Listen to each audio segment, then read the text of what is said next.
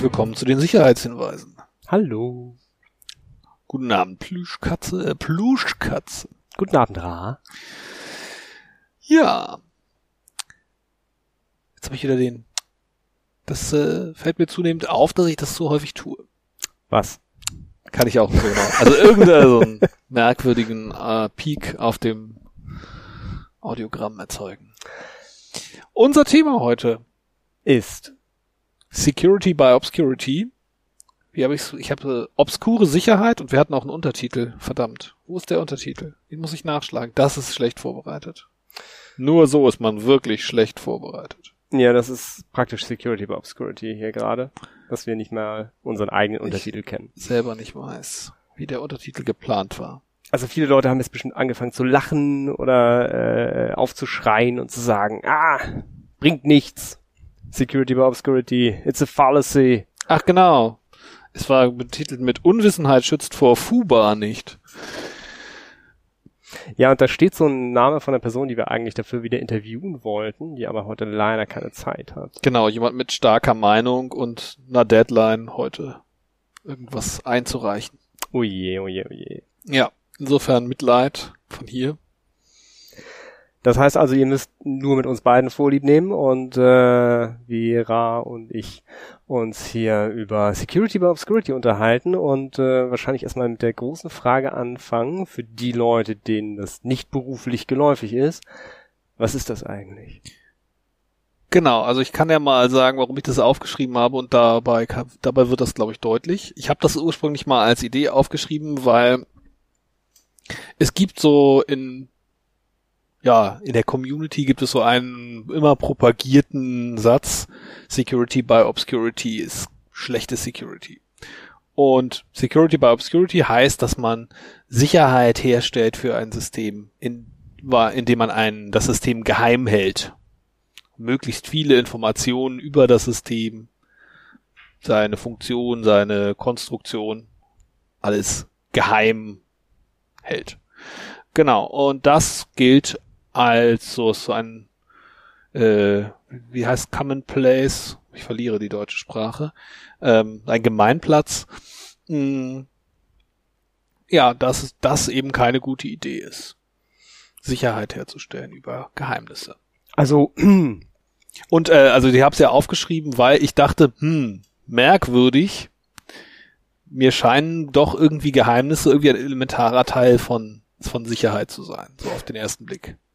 Wie kann das sein, dass das eine schlechte Idee ist? ja, also äh, wenn man jetzt mal bei Security by Cryptography zum Beispiel äh, oder bei den berühmten Passwörtern bleibt, da ist das ja gut, dass man die geheim hält. Ja, also wo ist dann der Unterschied bei Security by Obscurity oder Through Obscurity? Ähm, wo halt der Unterschied ist, warum ist das schlecht? Oder warum sagt man, dass das schlecht ist? Vielleicht ist es ja gar nicht schlecht. Vielleicht decken wir das ja heute auf in dieser tollen Folge. Ähm, also wo ist jetzt der Unterschied? Nehmen wir jetzt mal an, äh, ich, ich rede von meiner Haustür und äh, das normale Security-System durch äh, Passwortverschlüsselung ist halt mein Türschloss mit Schlüssel. Ich wollte gerade sagen, du hast eine Passwortverschlüsselte, also okay, du hast einen, einen Schlüssel für Naja, deine ich, ich, Tür. ich spreche ja immer gerne mit bildlichen, Mhm, mhm, äh, verstanden. allgemeinverständlichen Beispielen. Ich, ich hoffe, sie sind allgemeinverständlich, sonst müsst ihr mir das sagen. Ähm, wo wäre jetzt der Obscurity-Teil, wenn ich jetzt stattdessen meine Sicherheit Obscurity-mäßig, also meine Haustür Obscurity-mäßig sichern würde und nicht nur mit dem Schlüssel? Ja, also klassischer Fall wäre ja, ich habe ein super geheimes Versteck in der Nähe meiner Haustür und da verstecke ich den Schlüssel. Also ich habe so ein kleines Steinchen in meinem Blumenbeet direkt bei meinem Eingang und da habe ich einen Schlüssel drunter. Ja. Meinen Haustürschlüssel. Wobei man natürlich sagen könnte, der Schlüssel sei an sich schon so ein Obscurity-Faktor, weil der hat ja so Vertiefungen und äh, so ein Profil und also Ja, das- das- Eigenschaften. Genau, das, das ist aber halt nicht Obscurity, das ist ja eher ähm, Secrecy. Und das ist ja okay, Oh. weil ähm, bei einem Verschlüsselungsverfahren würdest du ja auch den Schlüssel geheim halten und da wird dir niemand sagen, dass das Obscurity ist, weil das ist nicht obskur, das ist einfach nur geheim. Und äh, den Schlüssel geheim zu halten, ist halt eine gute Idee, weil sonst könnten Leute den kopieren und dann bringt der Schlüssel auch nichts. Okay, also der, dass ich meinen meinen Schlüssel, also quasi wie der beschaffen ist, mein Passwort in der Analogie ähm, geheim halte, das ist gute Obscurity. Und Das die ist schlechte, Secrecy. das ist Secrecy. Die Secrecy ist die gute Obscurity. Und die äh, böse Obscurity ist, wenn ich mein Passwort an einem super geheimen Ort verstecke. Und glaube, dass das sicher ist. Oder das als Argument dafür benutze, dass es halt extra sicher ist. Aber ist es wirklich so? Also nehmen wir jetzt mal an, ich würde meinen Schlüssel äh, nicht unter den Stein packen, sondern äh, ich habe einen relativ breiten Türrahmen draußen, würde einfach den Schlüssel oben auf den Türrahmen drauflegen. Wer kommt denn darauf? Naja, das sieht man ja in jedem Film, dass die Leute das immer als erstes ausprobieren. Das ist ja so ein üblicher Witz. Ja, also reicht das schon? Also bedenke, was ich gewinne dadurch, dass ich meinen Schlüssel nicht mit mir rumtrage. Kann ich ihn nicht verlieren, er kann mir nicht gestohlen werden. Ähm, und äh, falls ich dann doch mal jemandem irgendwie Zugriff auf meine Wohnung geben möchte und ich nicht da bin, dann kann ich die Person einfach anrufen und sagen, der Schlüssel liegt oben über der Tür. Ja, also ich würde sagen, dass wahrscheinlich für sehr viele Leute das total eine total praktikable Lösung wäre. Und das bei denen wahrscheinlich auch tatsächlich nicht eingebrochen werden würde. Also ich vermute, wenn ich das einfach machen würde zu Hause, bei mir jetzt Schlüssel da oben irgendwo auf den Türrahmen legen, ich glaube nicht, dass deswegen bei mir eingebrochen werden würde. Obwohl Also es- selbstverständlich leicht zu finden ist und alles. Also man, man, man sagt ja, Gelegenheit macht Diebe. Ja? Das heißt also, wenn Mhm. jemand das sehen würde, wie du den da hinlegst, oder würde den auf andere Art und Weise entdecken, ähm, dann wäre das natürlich ähm, fatal. Vor allem, ähm, weil äh, du nicht weißt, dass ich ihn gesehen habe, zum Beispiel. Mhm. Also du kannst die Sicherheit nicht mehr, also du kannst nicht überprüfen, wie sicher das noch ist. Weil jemand könnte auf das Geheimnis gekommen sein, dass du deinen Schlüssel A nicht mit hast und B, dass der Schlüssel sich in der Nähe der Tür aufhält. Und da wird Security by Obscurity halt schwer nachzuvollziehen, beziehungsweise auch schwer äh, zu, zu messen. Also, das Problem scheint zu sein, an der Stelle doch, dass Geheimnisse die Tendenz haben, keine Gehe äh, quasi bekannt zu werden. Und das ist das eigentliche Problem. Und dass ich das auch, dass ich das dann erstens nicht mehr zurückholen kann, wenn das Geheimnis bekannt ist. Und zweitens, dass ich das auch nicht unbedingt merke, dass das Geheimnis jemandem anders bekannt ist. Gut, jetzt gehen wir mal davon aus, dass dein Passwort auch ein Geheimnis ist. ist es ja. Und das, das, also das meins kann, auf jeden Fall. Genau, ja. Also andere Leute Passwörter vielleicht nicht, aber Ach so. meins schon. Ähm, aber, aber jetzt, also das versuchst du ja auch geheim zu halten. Und Ja. da könnte ja jetzt auch jemand drauf kommen. Nehmen wir an, ich wäre jetzt drauf gekommen, weil ich dich immer heimlich beobachtet habe, anstatt wegzugucken, während du dein, dein äh, immer gewusst. Passwort Ja. äh, eingegeben hast. Äh, dann wäre wär ich ja auch drauf gekommen. Mhm. Äh, das heißt also, da wäre der Sicherheits, also ich würde praktisch dann auch reinkommen. Ähm, ich glaube, der Unterschied ist, dein Passwort kannst du wechseln. Ähm, ein neues Versteck für die für den Schlüssel bei der Tür geht dir irgendwann aus. Ja. Weil wenn du es halt nicht mehr oben drauf packen kannst, dann musst du dir ein neues Versteck suchen. Und äh, irgendwann hast du keine Steine mehr im Blumenbeet, die du noch nicht benutzt hast. Und dann fallen irgendwann die Verstecke, ja, fallen aus. Es gibt dann keine mehr. Genau, also Security by Obscurity hat halt ganz oft diesen Beigeschmack, dass es halt ein Geheimnis ist, was halt nicht unbedingt so generisch austauschbar ist durch Zufall. Mhm. Ähm, Und das, ja, ja verstehe. äh, ja. Ja, das, das ist, glaube ich, so die, die einfache Form von Security by Obscurity. Aber das, ähm, die, die grundsätzliche These ist halt, äh, oder der, der, den, wie sagt man? Der Tenor ist nach wie vor, es ist immer schlecht. Jetzt gibt es allerdings auch Leute, die behaupten, eigentlich ist es nicht immer schlecht. Es ist nur dann immer schlecht, wenn man sich nur darauf verlässt. Aber es kann einem durchaus hilfreich sein. Ja, also das ist, auch, das ist auch etwas, was ich gehört habe, dass gesagt wird, ja, das ist eigentlich eine Verkürzung, diese Aussage, und eigentlich sollte es heißen, eben ausschließlich auf Obscurity basierende Sicherheit, die ist schlechte oder keine Sicherheit. Genau. Also ähm, es macht ja eventuell Sinn, irgendwas geheim zu halten, wie zum Beispiel äh, ein Schließzylinder funktioniert bei der Tür. Äh, solange das geheim ist, ist es auf jeden Fall schwieriger, den äh, Zylinder äh, zu lockpicken, ähm, als wenn man es wüsste, als wenn es halt allgemein bekannt ist. Mhm. Die Sicherheit sollte trotzdem nicht davon abhängen, dass er halt geheim ist oder dass das System geheim ist, aber es kann halt die Dauer beeinflussen, bis es geknackt werden kann. Und ähm, dass die Dauer, bis irgendwas geknackt werden kann, ja hochrelevant ist, das wissen wir seit der letzten Folge bei den Passwörtern. Da Mhm. ist ja auch die ähm, die Dauer relevant, wie lange man braucht, um es zu knacken. Und wenn man das halt erhöht, dann äh, wird es halt schwieriger. Ja, Und es, also das wird nicht zwingend schwieriger, sondern es dauert einfach nur länger. Und das ist halt ein Teil von, von Obscurity in dem Fall. Das ist halt ganz oft, wenn irgendwie Unternehmen ihre Software nicht quelloffen machen, weil sie halt sagen, ha, wir halten das Protokoll lieber geheim, dadurch äh, gewinnen wir einen zusätzlichen Layer an Sicherheit. Und dann sagt man halt immer, darauf solltet ihr eure äh, Sicherheit nicht basieren lassen oder ihr solltet halt nicht irgendwie äh, euch darauf verlassen.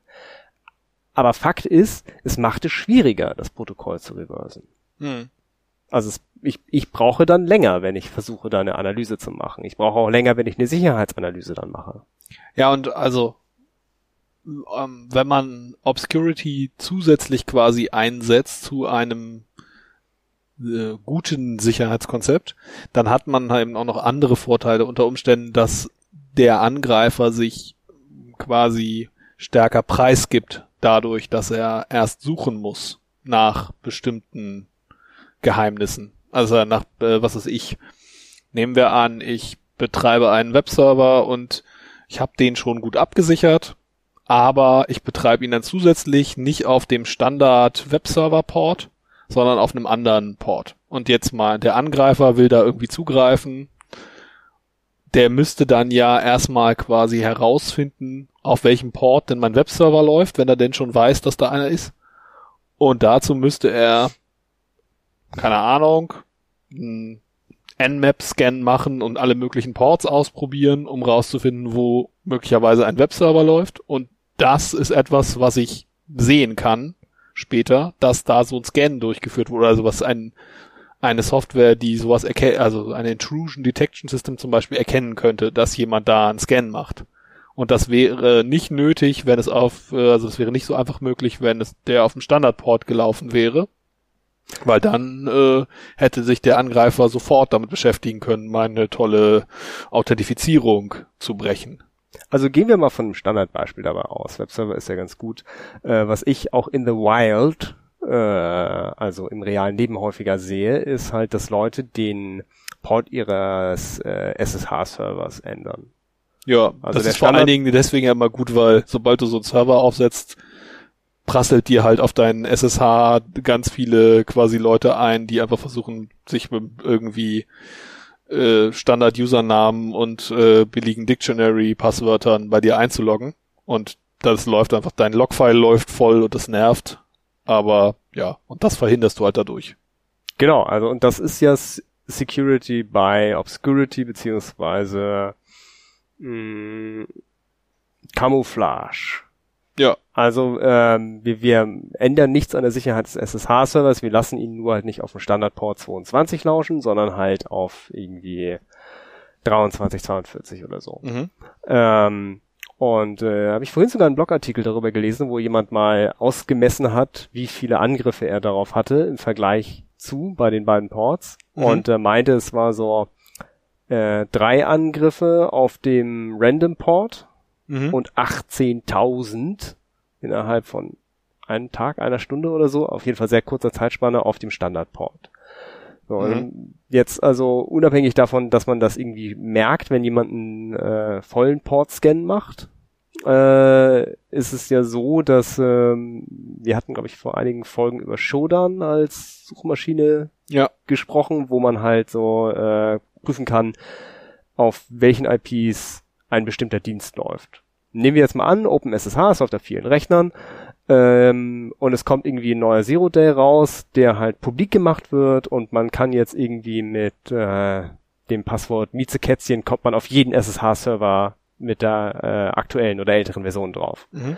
Und ähm, dann würden ja die meisten Angreifer einfach über Schuddern äh, gucken, wo halt so ein SSH-Server läuft. Wenn jetzt dein SSH-Server aber auf Port 2342 läuft, dann findet den Schuddern nicht so schnell. Mhm. Dann bist Das du heißt- erstmal nicht Teil Genau, des, der bist- Zielgruppe. Du bist nicht Teil der Zielgruppe. Das kann dir eventuell die nötigen äh, Stunden kaufen, um halt dich abzusichern. Mhm. Also um dir das Update zu machen und nicht halt irgendwie äh, abends nach Hause zu kommen und halt irgendwie plötzlich so ein random IRC-Server, wo Leute sich äh, unterhalten, auf deinem Rechner zu haben, den du gar nicht da installiert haben wolltest. Mhm. Das ist halt auch eine Form von Obscurity. Das, das sollte man äh, äh, beachten, dass halt nicht immer was Schlechtes ist. Wenn Ja. du jetzt allerdings sagst, weil du deinen SSH-Server auf Port 2342 laufen hast, Muss ich nicht den äh, Remote Root Login verbieten? oder Passwort root root ist gut, Ja. dann ist das töricht. Okay. Aber wie unterscheide ich jetzt quasi zwischen der äh, Secrecy und der Obscurity? Also woran kann ich den Unterschied festmachen? Weil ich habe ja einmal jetzt also die gute, die, die guten Geheimnisse, die Secrecy, die also die ich äh, geheim halten muss, wie meine meine Keys und meine Passwörter. Und dann habe ich die Sachen, wo Obscurity quasi nur so als Zusatzoption eine gute Sache ist. So eben, wo es darum geht, wie funktioniert, also wie sind die Algorithmen, wie funktioniert der Code und wie funktionieren die Verfahren und ja, solche Dinge. Äh, Also da ist jetzt die Grenze, die du ziehen kannst, glaube ich, ganz gut. Überall da, wo du äh, Entropie und Zufallszahlen als Sicherheitsfaktor hast, also Passwörter und Schlüssel, Mhm. die du halt schnell austauschen kannst, einfach durch neue Zufallszahlen. Mhm. Ähm, da hast du normale Security durch einfach Schlüssel, also Security by Secrecy. Okay. Also das no normale Security. Und äh, überall da, wo es halt nicht messbar im herkömmlichen Sinne ist, äh, dass etwas geheim ist, äh, da hast du halt Obscurity. Um, also, Also dadurch, dass das heißt, mein Fingerabdruck als Authentifizierungsverfahren könnte man als Obs ein Security by Obscurity bezeichnen. Weil das ist ja etwas, das nicht besonders, also sagen wir mal so, ist etwas, das ich nicht gut äh, durch neue Entropie, also es mag von mir aus sogar entropisch äh, entstanden sein, mein Fingerabdruck, aber äh, ich kann ihn jedenfalls nicht gut durch neue Entropie ersetzen. Nee, du hast halt noch neun weitere und äh, wenn du es Und vielleicht noch Füße, aber das Ja. wird dann schon unpraktisch. Ja. Ja. und das war's dann. Das heißt also, wenn das einmal kompromittiert ist, that's it. Genau. Aber ob man jetzt Fingerabdrücke als Security by Obscurity bezeichnen sollte? Naja, es ist ja etwas, was ich, also tatsächlich, ne, also das, was weiß ich, wenn ich mein Telefon entsperre mit meinem Fingerabdruck, Was generell eine schlechte Idee ist. Ja, zumindest wenn es, wenn man es äh, wie als äh, Passwortersatz verwendet, dann ja, wenn ich das damit mache, dann ist es ja schon so, dass es eigentlich äh, ein Geheimnis ist, das offensichtbar für jedermann rumliegt, auf jedem Glas drauf ist, was ich mal angefasst habe, auf dem Telefon selber drauf, außen drauf ist. Äh, ja, überall hinterlasse ich meine Fingerabdrücke und die sollen jetzt gerade das tolle Geheimnis sein, mit dem ich mein Pass, mit dem ich mein, mein Telefon sichere. Ja gut, also bei Fingerabdrücken äh, gibt es ja noch so einen neuen Layer an Absurdität, der dabei ist, weil es ist ja halt nicht mal geheim, dass du deinen Fingerabdruck als dein Passwort nimmst. Äh, nee, nur ist, wie er beschaffen ist, ist genau so wie, wie er beschaffen ist, ist nicht aber halt so leicht zu rauszufinden. Also du musst schon halt erstmal mir ein Glas, das ich benutzt habe, stehlen und dann da irgendwie. Ah, Ich muss ja nur die Mateflaschen im Club einmal rumpudern. durchgehen. Also und letzten Ja, ja. Endes mit einer hinreichend guten Kamera reicht es, wenn du mir winkst, wer Ja, ja, das Foto ist mache. richtig. Ja. Also das ähm, so weit sind wir inzwischen. ja, ja, es ist klar. Und äh, der der Es gibt ja Leute, die meinen, die Merkel-Raute ist, ist äh, motiviert durch einen äh, ganz soliden Sinn für Security. wer weiß, vielleicht ist sie, was das angeht, äh, paranoider und schlauer, als wir denken. Äh, nein, ich glaube nicht. Aber ist auf jeden Fall eine schöne Geschichte. Um Neuland zu schützen. ähm, und also der, der, der Obscurity-Teil in dem Fall ist halt, dass man davon ausgeht, dass nicht alle Menschen wissen, wie man ein äh, Fingerabdruck kopiert. Obwohl es YouTube-Videos gibt, wo das erklärt wird. Genau, auf mediaccc.de findet ihr da auch eine unglaublich tolle Anleitung. Das ist sehr, sehr einfach, das selber zu machen. Ja, der gute Starbuck macht sich da regelmäßig verdient, alle neueren Waffgeräte äh, ja ganz schnell als knackbar zu beweisen. Und ähm, ja, also biometrische Verfahren generell nicht so gut bisher. Ja, aber also können wir das da summieren unter also ist das auf eine könnte man das so ist das ähnlich? Ist das Obscurity?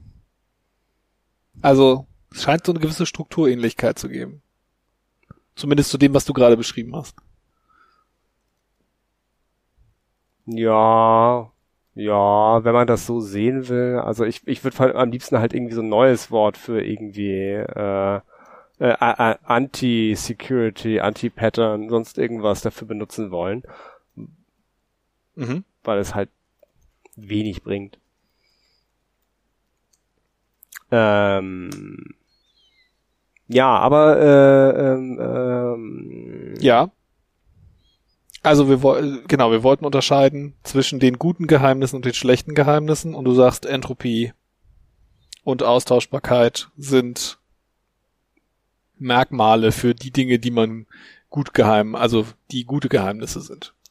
Ja, also halt überall da, wo man in der Kryptographie halt auch von Schlüssel spricht. Mhm. Ähm, ich weiß nicht, wie, ich hab vergessen, wie er heißt. Ich glaube, du hast es sogar in den Show Notes hier. Ja. Der, der, der Kerkhoff. Kerkhoffs äh, Principle. Genau, der, der ja sagt, dass halt das Verfahren, also was bei der Verschlüsselung, also der Kryptographie, ähm, darf das Verfahren selbst nicht Bestandteil der Sicherheit sein, sondern der Schlüssel muss Bestandteil der Sicherheit sein. Also der, das muss das, der Schlüssel da ist das, was man geheim halten muss und das Verfahren muss man als äh, weltbekannt voraussetzen. Genau. Also die, die, quasi die Sicherheit der Verschlüsselung darf nicht davon abhängen, dass das, das Verschlüsselungsverfahren geheim, geheim ist. Genau. Weil das, ja, Geheimnisse sind schwer zu bewahren und je größer das ist, was du geheim halten musst, umso wahrscheinlicher ist es, dass es, dass du es nicht schaffst und je weniger austauschbar das ist, was du geheim halten musst, umso schlechter, weil dann kannst du, wenn es mal nicht mehr geheim ist, es noch nicht mal gut austauschen. Genau. Also nehmen wir jetzt mal an, man äh, was wäre ein, ein, ein Verschlüsselungsverfahren ohne ein, äh, ja, Key wäre. ohne einen Key, achso. Ähm, ohne einen Key fällt mir da überhaupt was ein. Also es gibt ja so, was, also mir fallen jetzt nur so ganz simple Verschlüsselungsverfahren ein, die haben aber meistens einen Key. Also, also ich Rot 13 wo man so, ja. im Alphabet äh, immer um, da geht man um 13, also steckt der quasi na, der Key im Algorithmus schon drin, also kann man sagen, es ist wahrscheinlich keylos, denn man dreht einfach jeden Buchstaben im Alphabet um 13 Stellen weiter und hat so eine Schiebechiffre quasi. Ein, das ist dann ein Spezialfall der Cäsar-Chiffre. Genau, ja. Das die, äh, und die Cäsar-Chiffre wäre dann quasi das Keyed-Verfahren dazu, wo du nämlich quasi die Anzahl an Buchstaben, die du schiebst, ist der Key. Und, äh, ne, also dann, also immer wenn du ein A hast, schiebst du es, und wenn der Key 1 ist, schiebst du es halt um einen weiter, hast ein B an der Stelle, wo vorher das A war und so weiter. Und ja, und Rot 13 ist halt ein Spezialfall, wo es dann im immer 13 wo es immer 13 ist und quasi im Algorithmus schon der Key mit drin steckt. Ja, genau. Es hinkt ein bisschen, aber Beispiele hinken ja immer. Also es gibt ja auch so ganz alte Verschlüsselungsverfahren. Zum Beispiel gibt es so ein, also ich glaube noch vor antikes Verfahren, wo ein, ein Papyrus um einen Stab gewickelt wird und dann auf den Stab geschrieben wird. Auf das Papyrus, das um den Stab gewickelt ist. Und die Dicke des Stabes entscheidet dann halt da, also wenn man das hinterher abrollt, dann ist das quasi zerhackt aufgrund, mhm. da dass es da rumgewickelt ist. Und ähm, wenn man es aber um einen Stab der gleichen Größe wieder drum wickelt, dann kann man es lesen. Und dann ist quasi die, der genaue Durchmesser des Stabes ist der Key. Was halt Ja, also das ist dann halt auch wieder ein Schlüsselverfahren. Genau. Aber äh, da hat man damals, glaube ich, eher darauf vertraut, dass die Leute nicht wissen, dass man es um einen Stab wickeln muss. Ja, genau. Also da kann, also da kann man halt sehen, dass da es nur sehr wenige Keys gibt in dem Fall, also man kann einfach sich einen Haufen Stäbe nehmen und es ausprobieren, ist es äh, ja einfach kein besonders gutes Verschlüsselungsverfahren an der Stelle. Nö, es war halt Bestandteil, dass, äh, dass das Verfahren geheim bleibt, wie man da getrickst hat. Obwohl es einen Key gibt.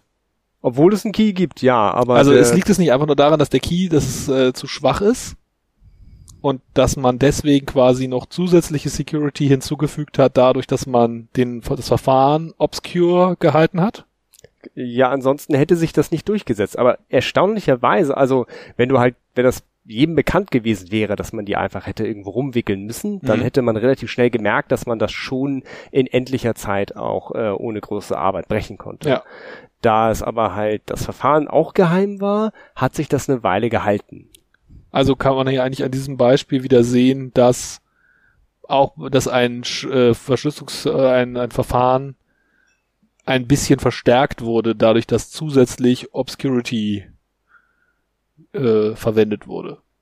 Ja, aber halt nur bis zu einem gewissen Punkt und von da an war halt das gesamte Verfahren unsicher. Ja, ja, das ist ja genau das Fatale, denn zu dem Zeit, wenn quasi das Verfahren nicht mehr geheim ist, dann ist es dort sehr trivial, das zu brechen, weil das eben, weil die sonstige Security, nämlich der Key, nicht stark genug war. Genau. Und deswegen, das ist ja genau die Lehre, die wir ziehen müssen, das Ver- Verschlüsselungsverfahren selber oder das Sicherheits, der Sicherheitsmechanismus selbst muss so stark sein, dass selbst wenn das Verfahren bekannt wäre, Trotzdem noch genug Sicherheit Ist trotzdem ist, immer um noch- ausreicht, genau. Und dann, wenn das so ist, dann kann man noch mit Obscurity obendrauf noch ein bisschen zusätzlichen Gewinn einfahren. Es gibt jetzt allerdings ja Leute, also gerade so die Open Source Community ist da ja ganz groß zu sagen, nein, Obscurity bei bei ähm, Code ist eine doofe Idee, weil wenn der Code öffentlich ist, dann können ja auch alle quasi drauf gucken und Fehler finden und die reporten und reparieren und deswegen ist, also das ist das Argument, dass das ein wiederum ein Nachteil von Obscurity an der Stelle ist. Also wenn ich proprietären Code habe, der nicht veröffentlicht wird. Ja, das ist eine typische Schwäche von proprietärem Code generell, ähm, weil halt, äh, wenn dort Krypto oder äh, sonstige sicherheitsrelevante Sachen gemacht werden, äh, in Eigenregie programmiert wurden, dann macht es halt normalerweise Sinn, dass das durch Außenstehende oder durch Dritte überprüft wird. Äh, wenn die Personen, die das geschrieben haben, sich allerdings nicht sehr sicher sind, ob das denn wirklich so sicher ist, wie sie glauben, dann sagen sie meist, nee, wir halten das mal lieber geheim, weil falls das unsicher ist, dann äh, wissen das nicht sofort alle. Und äh, die, das ist die große Fallacy, dass man halt davon ausgeht, dass das eine gute Idee ist, das geheim zu halten. Hm. Die Frage ist, ist das jetzt eventuell vielleicht doch eine gute Idee, das geheim zu halten? Weil ähm, wenn du klein genug bist oder unbekannt genug bist oder äh, es tatsächlich obskur genug ist, dass keiner drauf kommt, äh, dann kann tatsächlich auch schlechter Code lange Zeit produktiv laufen. Wenn es dann allerdings rauskommt, dann hast du ein Problem. Hm. Ja, ist eigentlich genau wie bei der Chiffre mit dem Stab, um den man das Papyrus wickelt. Genau, das Schlimme ist dabei halt auch, wenn es halt nicht offen ist, dann kann es halt kein Whitehead in dem Sinne gut erkennen. Mhm. und, und es melden. Das heißt, du weißt, wenn du Security by Obscurity hast, nie genau, ob nicht vielleicht doch jemand längst drauf gekommen ist. Ja. Also wenn die Wenn man Sicherheit, jetzt also sich fragt, äh, macht es, ist es sinnvoll, so eine Entscheidung zu treffen, dann ist die Frage eigentlich, wie viel, wie viele Leute arbeiten quasi für dich und wie viele arbeiten gegen dich. Also wenn du weißt, ich bin hier so ein Open Source Projekt und ich habe eine riesen sicherheitsaffine Community, die total viel Spaß daran haben, die ganze Zeit meinen Code zu checken und gucken, ob das auch alles toll ist und mir dann auch super Bug-Reports schreiben oder sogar irgendwie schon fertig den Code reparieren und mir das äh, zum Mergen rüberreichen, habe ich ja viel mehr Benefit davon, als wenn ich irgendwie mh, ein Anbieter von, keine Ahnung, irgendeiner, also Software bin, die sowieso gerne angegriffen wird und die aus irgendwelchen Gründen in der Community unbeliebt ist und wo dann nicht viele Leute gerne ihre Freizeit für investieren, sich darum zu kümmern. Also Leute, die irgendwie profitgetrieben versuchen, deine Software zu brechen und das irgendwie zu, also ne, dass die dann quasi einen stärkeren Incentive hätten aus irgendwelchen Gründen. Also es käme quasi auf den, auf den Einzelfall an, ob es sinnvoll ist oder nicht. Ähm, ja, also äh, für sinnvoll in der Softwarewelt das äh, zu erachten, ist, glaube ich, schwierig. Also wenn es sich um Implementationssachen handelt, wenn es sich um äh, operative Sachen handelt, sehe ich da eher irgendwas. Aber wenn du jetzt irgendwie, wenn du ein Protokoll hast, mit dem sich jetzt deine tollen IoT-Devices austauschen und mhm. äh, du hattest irgendwie keine Ahnung von SSL oder von, von TLS oder sowas und äh, dein Trick ist es jetzt einfach, dass eine bestimmte Bytesequenz äh, am Anfang geschickt wird, die abhängig ist von der Uhrzeit oder so. Das mhm. ist dann Security by Obscurity. Ja? Das, das kommt eventuell jetzt nicht jemand drauf oder so und es ist dann halt ganz, ganz knifflig, das herauszufinden. Aber das ist auf gar keinen Fall eine gute Idee, das so zu lassen. Und äh, man sollte dann am Ende eher Unwissenheit zugeben und sich jemanden holen, der sich damit auskennt. Oder den Teil halt veröffentlichen. Ja, das ist ja auch immer so eine Grundregel, die angegeben wird. Immer dann, wenn du denkst, ich könnte dieses kryptografische Problem mal selber lösen, dann hast du Unrecht, denn es hat schon jemand besser gelöst, der sich viel besser damit auskennt als du. Ja, oder wie, wie, wie sagt Schneier, äh, jeder Kryptograph und auch jeder Idiot, also egal wie gut du bist in Kryptographie, du kannst auf jeden Fall ein kryptografisches Verfahren entwerfen, was du selber nicht knacken kannst. Das heißt aber überhaupt nichts. Ist das, ist das wirklich so, dass es klar ist, dass ich eins entwerfen kann, was ich selber nicht knacken kann? Ja. Ich glaube dazu, es gibt Leute, bin jetzt nicht sicher, ob ich in der Lage bin, ein kryptografisches Verfahren zu entwickeln, das ich selber nicht knacken kann. Also ob ich das quasi nicht. Aber also dass das Leute können, das leuchtet mir ein und dass es immer quasi noch mehr Leute gibt und auch viele andere schlaue Leute und dass von denen das dann wahrscheinlich, also vor allen Dingen wenn es viele sind, jemand brechen kann, ist schon recht wahrscheinlich. Ja, doch. Ja. Daher also bei solchen Sachen sollte man halt aufpassen. Wenn es jetzt aber darum geht, dass du halt dein, dein, äh, deine Operational Security dadurch machst, dass du deinen SSH-Port verschleierst oder so, äh, dann ist das vertretbar, solange du trotzdem auf die anderen Sicherheitsmechanismen vertraust. Ja. Also. Ja, wobei es gibt ja, also es gibt auch aber so, so Dinge, wo man auch denkt, also Verfahren zum Beispiel, die geheim, wo es Sinn macht, sie geheim zu halten. Weil sonst und obwohl es sowas wie ein Algorithmus ist, also zum Beispiel, wenn der Google-Algorithmus bekannt wäre, wenn, wenn man wüsste, wie der Google-Algorithmus äh, funktioniert, dann würde Google morgen nicht mehr funktionieren, weil alle Leute versuchen, also ne, alle SEO-Optimierer anfangen würden, äh, sich auf Platz eins zu ranken. Achso, ja, der wird ja ständig immer wieder reversed und wieder angepasst. Genau, also Google bewegt weiter. sich die ganze Zeit damit, damit eben niemand quasi sich äh, SEO-mäßig riesige Vorteile verschaffen kann. Und oder was weiß ich, wenn ich ein ich bin so eine Bank und ich oder Kreditkarten, die Unternehmen und ich habe irgendwie so eine Betrugserkennungssoftware, die auf eine bestimmte Art und Weise bestimmte Muster erkennt und wenn ich jetzt veröffentlichen würde, wie dieses Verfahren zur Mustererkennung äh, funktioniert, um Betrüg, äh, Betrüger zu erkennen, dann könnten die Betrüger sich das ja super angucken und sagen, ja, dann mache ich das halt genau anders, damit die mich nicht erkennen. Ja, aber ist das eine Form von Security? Also es ist eine Form von Obscurity, ja, ja, aber ist es eine Form von Security in dem Sinne? Also ist es sicherheitsrelevant? Bei Betrugserkennung, ja, kann ich eventuell nachvollziehen. Bei äh, Google, wie auch die Schattenredaktion uns gerade ganz lieb darauf hingewiesen hat, äh, ist es kein echtes Sicherheitsverfahren, sondern halt einfach deren.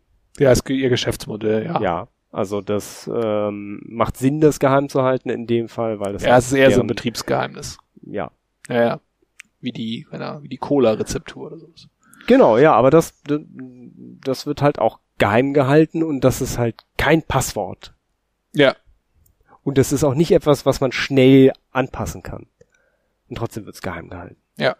Okay, aber also beim Kreditkartenunternehmen, dass die ihre Prozeduren geheim halten, mit denen sie Betrug erkennen, das ist ja schon, das ist ein Verfahren, ein Algorithmus von mir aus und die Frage ist, würde er besser werden, wenn es public wäre oder würde einfach nur schnell offensichtlich werden, was man tun muss, um nicht erkannt zu werden? Ja, genau. Also die, ist das jetzt so ein Fall, wo quasi die Community der Leute, die da dran arbeiten würden, um da, da ein besseres Verfahren zu entwickeln, größer und stärker ist als die Community der Leute, die versuchen würden, mit Betrug Geld bei den Kreditkartenfirmen rauszutragen. Da habe ich keine aktuellen Zahlen dazu, um da irgendeine Abschätzung zu geben. Scheinbar ist es gerade klüger, das Verfahren geheim zu halten. Also auf jeden Fall machen die das, ja. Da, davon gehe ich ganz stark aus, dass sie das tun. Aber, hm, ja. Ich hätte mal beinahe für so jemanden gearbeitet, daher. Ach so. Mhm. Also du weißt, dass die das geheim halten? Ja. Okay. Verstehe. Hm. Ja, ja, also es scheint irgendwie auf jeden Fall so Fälle zu geben, wo, wo es Sinn macht. irgendwie Sinn, trotzdem Sinn macht, aber das sind, also das ist auf keinen Fall im Bereich von Kryptographie. Und es ist also im Bereich von Kryptographie begrenzt, wenn du halt, also wenn halt weiterhin, also wenn bei Bekanntwerden des Verfahrens, also das mhm. ist ja das, was du geheim halten würdest dann, wenn bei Bekanntwerden des Verfahrens die Sicherheit weiterhin gewährleistet ist. Ja, ja, klar. Also wenn die Obscurity nur ein Zusatzeffekt ist. Genau, dann, dann kannst du eventuell, ohne das messbar wirklich zu machen, äh, die, die Dauer erhöhen, die du, äh, mhm. die dein Verfahren halt sicher ist. Ja. Oder hinreichende Sicherheit bietet. Ob es sicher ist, ist eine andere Frage. Aber du kannst es nicht beweisen, du kannst es nicht ausrechnen. Ähm, ja, stimmt, das ist so ein, Erkenntnis, so ein erkenntnistheoretisches Problem. Also, weil man es geheim hat, kann man es ja nicht, kann man es nicht rausfinden. Also kann man nicht vernünftig messen. Oder? Also. Nee, ist Quatsch. Also du, kannst, du kannst bestimmte, du kannst schon merken, wenn jemand ein Geheimnis herausgefunden hat, weil wenn jemand dein Passwort herausgefunden hat und du halt plötzlich Anmeldungen hast, die nicht von dir stammen, dann weißt du, dass es jemand herausgefunden hat. Ähm, bei einigen, bei komplexeren Verfahren kannst du das eventuell nicht erkennen. Mhm. Aber du kannst halt davon ausgehen, also aus statistischer Sicht, dass dir das ein gewisses Maß an zusätzlicher Zeit bietet äh, oder halt den Angriff äh, ein klein wenig erschwert. Äh, in dem Blogartikel, den ich gelesen habe, von dem ich hoffentlich den Link noch finde, damit ich ihn noch äh, in den Show Notes verlinken kann, ja. der hatte halt gesagt, so jetzt stell dir mal vor, du hast halt irgendwie einen Panzer gebaut so einen, so einen, so einen klassischen Schützenpanzer, hat halt eine dicke, fette Panzerung und äh, er ist halt irgendwie aus Stahl und kann rollen und sowas und hält halt ordentlich was ab. Würde es dem Panzer schaden, wenn du ihn halt in Tarnfarben anmalst und ein Tarnnetz rüberwirfst? Also würde das die Sicherheit beeinflussen des Panzers? Nein, Wahrscheinlich nicht. Würde sie natürlich nicht, weil der, der Panzer ist immer noch da. So, aber es würde eventuell äh, länger dauern, bis jemand drauf schießt, weil er schwieriger zu sehen ist. Und das ist die Obscurity, die halt okay ist, zulässig ist, wo es halt irgendwie schwer zu messen ist, weil jemand, der irgendwie, was auch immer, mit einer Wärmebildkamera den Motor sehen kann, der kommt dann halt praktisch dran vorbei oder so, aber äh, es beeinflusst die Panzerung nicht. Mhm. Ja. Wenn du jetzt allerdings ankommst mit einem Panzer aus Pappe und nur weil du ihn angemalt hast, sagst du, musst mir ja keine Sorgen machen, sieht mich ja eh keiner, wenn jemand schießt, dann ist es Humbug leuchtet ein. Also ungefähr so war das, äh, das, das Modell. Okay. Ja, den äh, versuchen wir mal zu verlinken, damit äh, die Hörer sich das auch durchlesen können. Haben wir denn noch irgendwie andere Arten von, also andere Einsatzbereiche oder ja, wo Obscurity zum Einsatz kommt für ja, für Security oder auch für andere, na, für, für Security wahrscheinlich. Also äh, das, das simple Geheimhalten von, äh, von Source Code ist ja nicht immer gegeben, sondern manchmal äh, gibt man gezwungenermaßen seinen Source Code frei. Äh, wenn man halt in einer Interpretersprache zum Beispiel schreibt. Und da kann man ja so den Code so obfuscaten. Ja. Und äh, das ist oft ein äh, gängiges Mittel, um halt äh, die Analyse oder das Reverse Engineering einer Software schwieriger zu machen. Das ist nicht unbedingt jetzt messbar schwieriger, aber es ist schwieriger, als wenn es halt mit Kommentaren und toll eingerückt und tollen Methodennamen da ist. Hm. Ja, aber man sollte eben trotzdem nicht auf die Idee kommen, irgendwie die Geheimnisse in den Quellcode zu schreiben.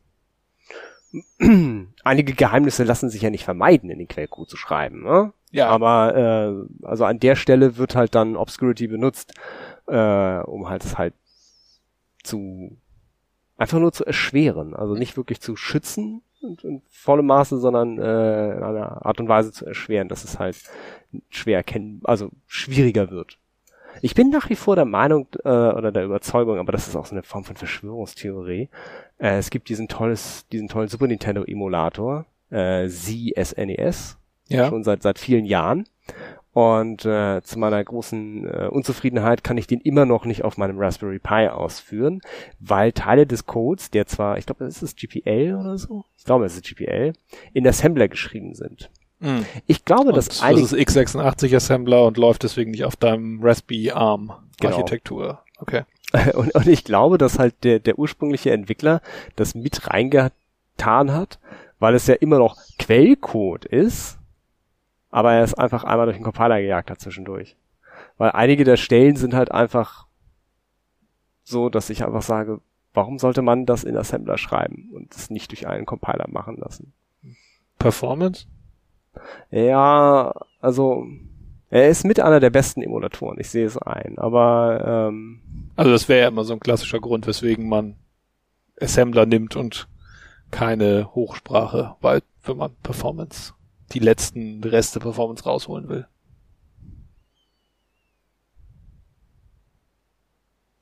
Die Schattenredaktion sagt Timing.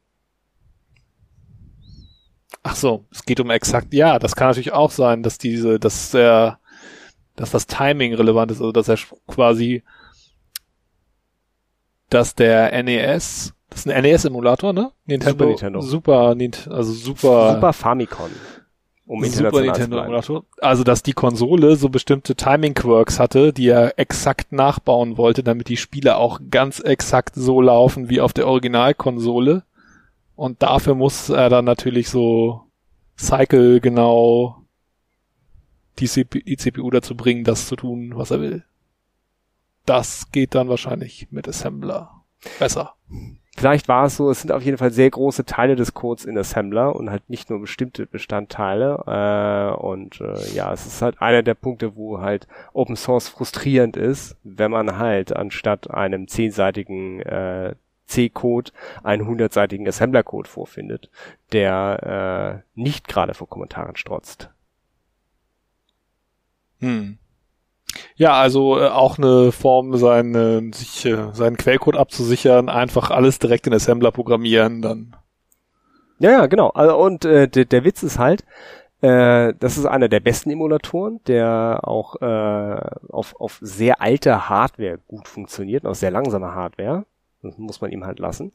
Äh, und im Zuge der der großen Android-Emulator-Schwemme, die halt vor einigen Jahren kam, wo halt alle für Android-Telefone irgendwelche Super Nintendo-Emulatoren gemacht haben, wurde halt dieser Emulator nie für von irgendjemandem benutzt, um halt einen kommerziellen Super Nintendo Emulator in den äh, Play Store reinzustellen, weil einfach das nicht lief Hm. unter Android. Ja. Sie haben dann halt einen anderen genommen, weil es gibt nicht nur einen, aber der ist tatsächlich safe an der Stelle gewesen. Da hat ihm halt diese Obskurität, dadurch, dass er halt in Assembler geschrieben hat, tatsächlich was gebracht. Und es ist immer noch der beste Emulator. Es Also- tut mir leid, der ist einfach so gut. Was hat's ihm gebracht, dass er, dass eine, seine Software nicht in Android-Software eingeflossen ist? Oder was? Ja, es gab halt relativ viele Leute, die unter Android halt äh, Emulatoren verkauft haben, die sie nicht selber geschrieben haben, sondern einfach Okay. nur sozusagen einmal Also die, portiert haben praktisch. und wahrscheinlich dann auch nicht weiter veröffentlicht haben, ihre ihren Code und so. Also Nee, nee, nee, GPL Violation. Ja, ja, gab's ohne Ende. Mhm. Ohne Ende. Verstehe. Ja, da hat das was gebracht. Hm. Und ja, also Malware ist oft ja auch obfuscated noch in einem höheren Maße, als man denkt. Ja, das hatten wir tatsächlich ja auch in der, haben wir auch in der Antivirus-Episode drüber gesprochen, ne, dass die Viren sich selber nochmal verschlüsseln, um die Erkennung zu vermeiden. Wir schweigen, denn die Schattenredaktion schreibt merkwürdige Dinge an die Wand und wir sind verwirrt. Jetzt ist es wieder weg. Ich konnte, ich konnte, also pa Parser-Error. Ähm, wo war ich? Ah ja, äh, äh, äh, Malware. Genau. Also äh, die die die Schadsoftware, die sich halt nicht immer auch nur vor vor äh, vor einem Virenscanner schützen möchte, sondern halt auch vor der nachträglichen Analyse durch einen Sicherheitsforscher. Hm. Das kommt ja noch mal oben drauf. Also ähm, nehmen wir jetzt an, ich ich habe halt irgendwie ein Rootkit oder sowas geschrieben, mit dem ich einen Server infiziert habe. Äh, das habe ich nicht auf eine Art und Weise geschrieben, wo ich verhindern möchte, von einem Virenscanner oder von einem Rootkit-Scanner erkannt zu werden, sondern halt äh, nach anderen Gesichtspunkten irgendwie äh, Feature Set und äh, dass es schnell wieder da ist, schnell wieder hochkommt, wenn, wenn der Server neu gestartet wurde oder dass es irgendwie sich gut im RAM verstecken kann oder so. Und äh, aber eventuell mein Command and Control Server möchte ich geheim halten, der in dieser Malware drin ist. Und da muss ich dann halt meinen Code obfuscaten auf eine Art und Weise, dass halt auch bei einer tieferen Analyse mit einem äh, Debugger, Disassembler durch einen Sicherheitsforscher äh, darauf geguckt wird. Und das wird halt dann schwieriger gemacht. Hm. Aber würde ich beim Command and Control Server nicht einfach gucken, wo sich das Ding hin verbindet? Nur das ist nicht immer so einfach. Okay.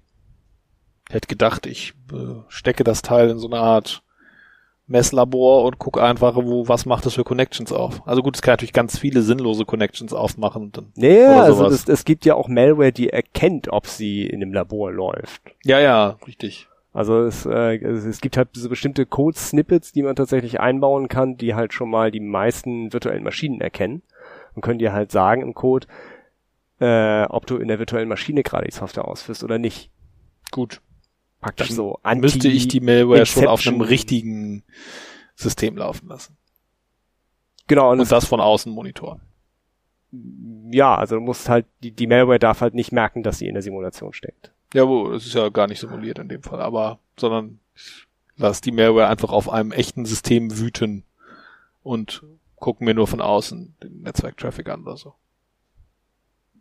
Ist halt die Frage, ob du das dann erkennst. Ja? Ähm, hier Google hat ja auf die Art und Weise die äh, Android äh, äh, Play Store Submissions äh, überprüft, indem sie die alle erstmal in so einer virtuellen Maschine hat rumtanzen lassen und die Malware-Entwickler haben halt gemerkt, wie sie merken können, ob sie in dieser Maschine drin sind und haben den Code einfach da nicht ausgeführt, Mhm. den Evil Code. Ja. Und da ist es dann halt auch wichtig, vor allem durch statische Analyse, nicht nur durch dynamische Analyse, weil bei dynamischer Analyse ist klar, findest du heraus, wenn das Ding irgendwie nach Hause telefoniert oder so. Also dynamische Analyse heißt, du lässt die Software laufen und statische Analyse heißt, du guckst dir den Code an. Genau. Ja. Und da äh, kann halt Obscurity schon das merklich erschweren, Mhm. da ranzukommen. Wobei, also wenn ich halt sta wenn ich halt irgendwie bei, was weiß ich, wenn man statische Analyse macht, ist es ja wahrscheinlich auch relativ simpel, obfuskierten Code zu erkennen. Und dann könntest du halt sagen, ja, es hier sieht wie obfuskierter Code aus, das äh, fällt bei mir durch den Review-Prozess, das darf nicht in den Play Store. Naja, du kannst. Äh, Also klar, natürlich, ne, das ist dann ein das übliche Katz-und-Maus-Spiel, aber Also, also man kann schon äh, Evil Code in gutem Code verstecken. Ja. Das geht schon. Da äh, weist uns auch die liebe Schattenredaktion gerade darauf hin, dass es den sogenannten Underhanded C-Code Contest gibt, äh, wo es tatsächlich darum geht, äh, Code zu schreiben, der so aussieht, als würde er ganz liebe Dinge tun, aber in Wirklichkeit was ganz anderes tut, wenn man ihn ausführt.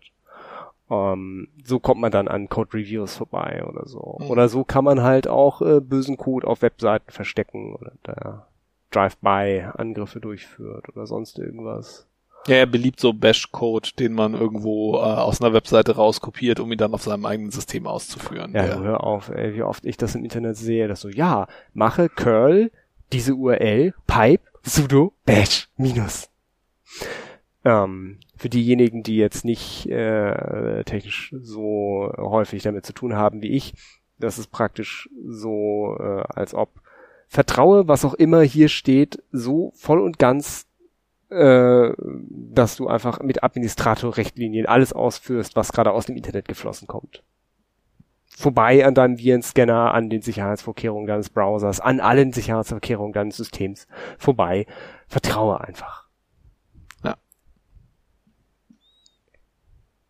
Ah ja, genau. Und da es gab ja auch die Dinger, wo dann, genau, wo du einfach tatsächlich dann was anderes, ähm, also auf einer Webseite so Code angezeigt bekommen hast, den du kopieren konntest. Und der war dann quasi über so Style-Sheets so formatiert, dass du, wenn du das, ja, ein Teil davon nicht angezeigt wurde, von dem, was du dann aber kopiert hast. Und wenn du es dann halt diesen langen Code-String in deinen, äh, in deine Shell kopiert hast, dann wurde halt was anderes kopiert als das, was du dir vorher am Bildschirm angeguckt hast. Und es wurde mehr ausgeführt, Ja. als du kopiert hast. Ja, äh, ich glaube, so, so einige Shells beschützen dich inzwischen davor. Oder einige Terminal-Emulatoren.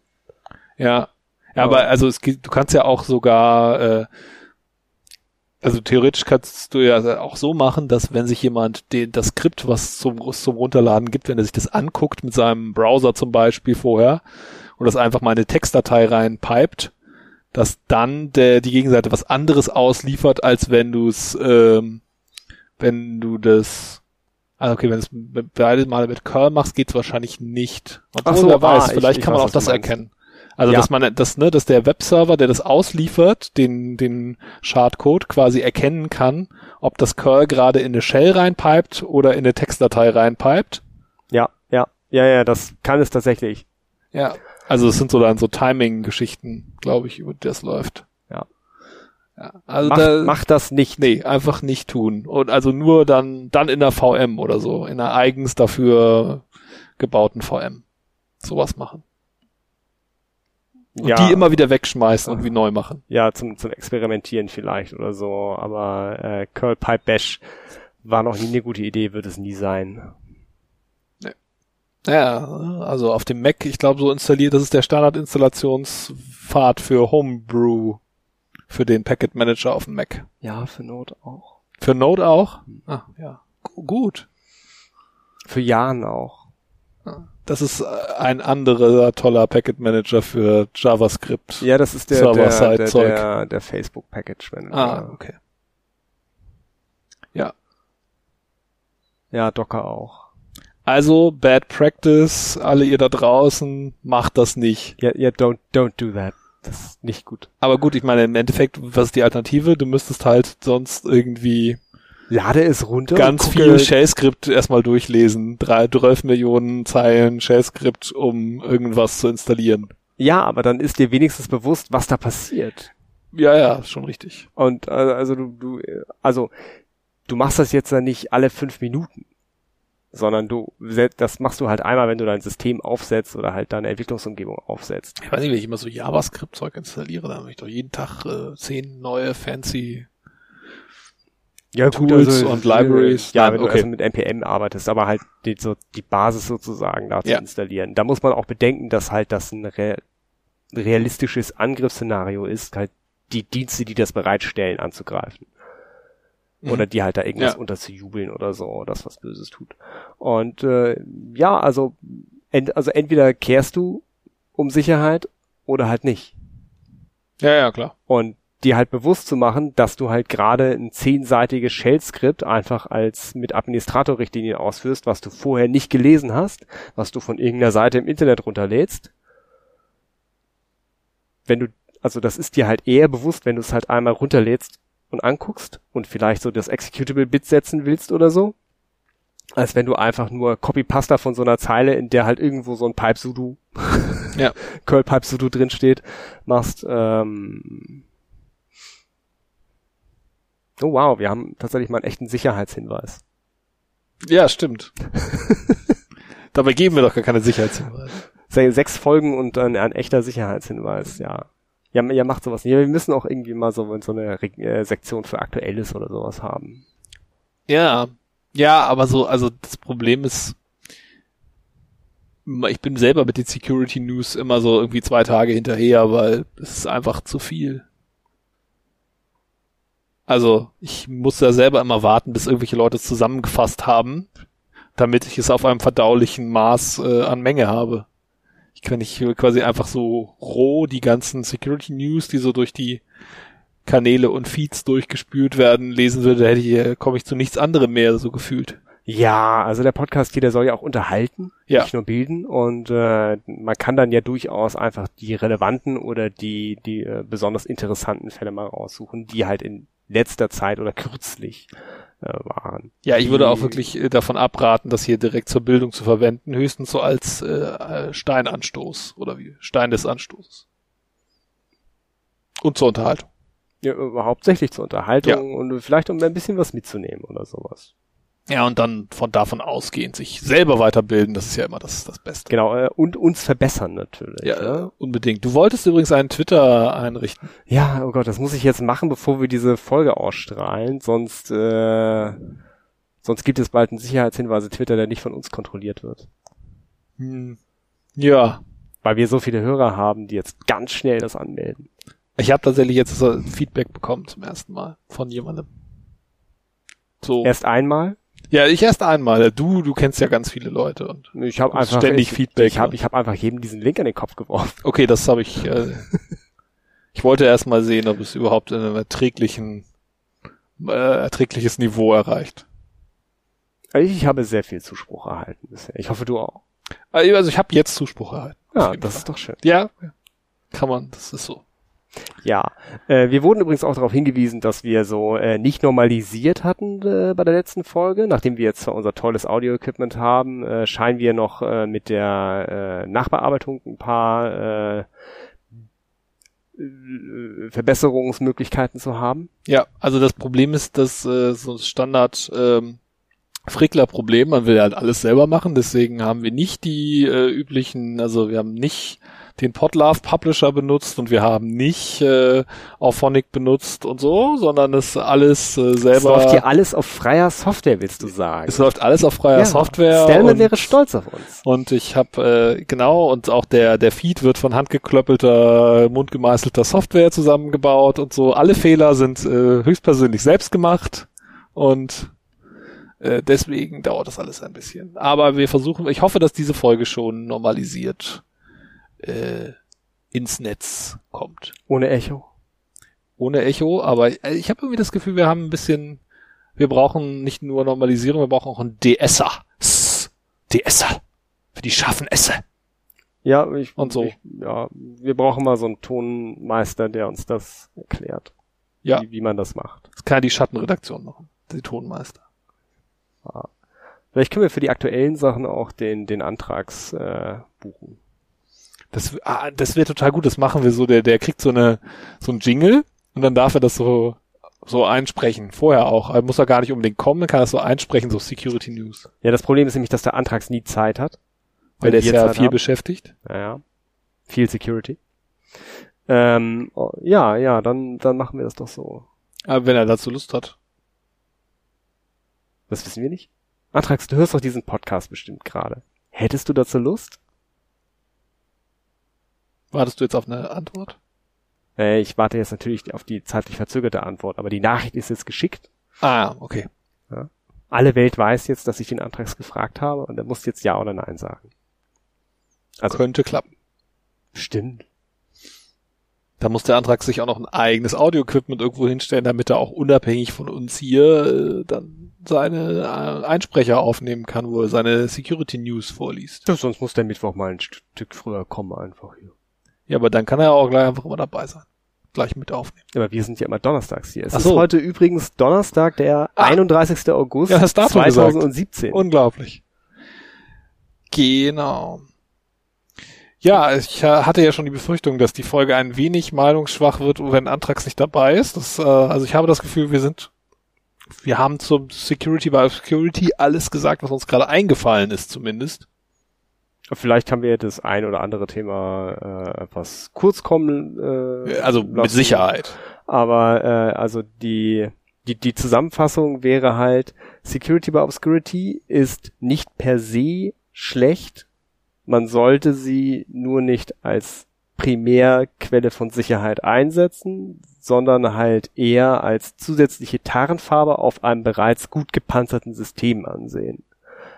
Und äh, Leute, die halt generell Security by Obscurity bashen, äh, sollte man halt darüber aufklären, dass man halt an bestimmten Stellen das durchaus Sinn macht, wie zum Beispiel andere Ports nehmen, um halt äh, Angriffe zu verlangsamen und nicht zu verhindern, sondern halt wirklich nur zu verlangsamen.